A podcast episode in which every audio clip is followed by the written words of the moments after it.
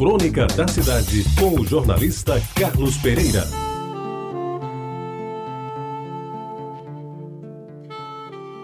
Amigos ouvintes da Tabajara, em vez de crônica propriamente dita, eu vou lhes passar alguns fatos. Se não são pérolas nem joias raras, se tornam interessantes porque recolhidas no dia a dia ao longo do tempo. Vejam, por exemplo, antigamente uma das questões mais frequentes era adivinhe se puder. Então, nesse adivinhe se puder, era acertar no que é desnecessário no cemitério. O que é que não faz falta no cemitério? E a resposta, se era lógica, só tinha uma: o muro. Por que o muro? Porque quem está fora não quer entrar e quem está dentro não pode sair. Isso era uma lógica de antigamente, porque hoje o muro é necessário, porque até os cemitérios estão sendo depredados. A violência é tão grande que, se não fosse o muro e o portão fechado, haveria violadores de túmulos que são verdadeiros criminosos e absurdos. Mas eu estou falando de tempos passados. Isso está inteiramente revogado pelo nosso depreender da leitura da notícia de um jornal de um dia desse. A prefeitura da cidade do interior mandou construir uma rede eletrificada em cima do muro do cemitério para evitar o quê? Constantes assaltos dos vivos aos pertences dos mortos. Veja essa outra. Numa bela manhã de sol na praia de Tambaú, já faz algum tempo, motorista de uma reluzante besta, é uma van, com o sugestivo adesivo do Detran, levou nada menos de 10 minutos contados no relógio para conseguir estacionar o veículo entre dois carros, num espaço em que comodamente caberia qualquer caminhão. E olhem que era o motorista do Detran. Naquela mesma manhã de final de semana, ainda na praia de Tambaú, a Yamaha, que é uma marca famosa de motocicletas, promovia um festival. E pelo que eu consegui visualizar, a maioria absoluta das motos estacionadas ao longo da avenida era da marca Honda, embora fosse um festival da Yamaha.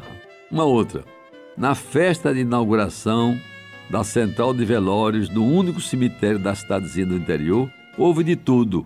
O prefeito fez uma grande festa cortou a fita simbólica, houve a bênção das instalações, discurso de autoridades e até coquetel. Aí eu me lembro daquele filme, que era uma minissérie que foi novela da Globo Bem Amado, em que o prefeito do interior construiu um cemitério, precisava de um defunto para inaugurar e ninguém morria. Pois nessa cidadezinha, como não havia nenhum morto para velar e inaugurar a central de velórios, o que é que aconteceu? O padre fez uma missa, em vez de ser de corpo presente, ele celebrou uma missa de corpo ausente. Uma outra. Embora Zeca Pagodinho, que como todos sabem é garoto propaganda da cerveja Brahma, tenha sido taxado de traíra ou traidor quando ele fez a propaganda da nova skin, o festejado sambista nada fez a mais do que é praticado por alguns homens em ato considerado abominável, mas de muito uso na sociedade. Ele traçava uma pensando na outra. Mais uma. A revista Veja noticiou recentemente que num congresso médico realizado em São Paulo, vejam bem, conceituados especialistas em dietas e regimes para emagrecer, na hora dos intervalos entre as sessões, se esbaldaram no consumo de pães de queijo, bolos e salgadinhos, acompanhados do proverbial refrigerante. Tudo que eles diziam que os seus clientes não deviam fazer. Ou seja, justificaram como nunca o velho ditado: faça o que eu digo, mas não faça o que eu faço. E então, agora, já no final, quando soube que Lula e Dona Marisa, quando habitavam o Palácio da Alvorada e a Granja do Torto, mandaram ornar o jardim, quem não se lembra? Com sofisticadas e bem elaboradas estrelas vermelhas, que era o símbolo do PT, ainda é, o responsável pelo cerimonial da presidência da República nos oito anos do mandato de Fernando Henrique Cardoso, lamentou que não tivesse tido a feliz ideia de dotar aqueles jardins não de flores estrelas, mas de plumosos tucanos. E meus amigos, para terminar, eu vou lhes contar que no velho Liceu Paraibano dos meus tempos, havia dois irmãos, Valdeci e Valdomiro, que marcaram época porque eram estudantes inteligentes, mas brincalhões pra caramba. Tudo eles faziam em torno de brincadeira.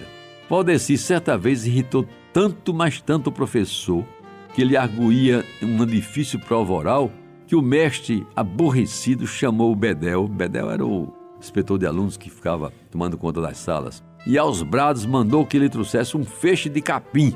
Ao que Valdeci, sério e firme, emendou: Bedel, e para mim, por favor, traga um Guaraná Dore. Você ouviu Crônica da Cidade com o jornalista Carlos Pereira.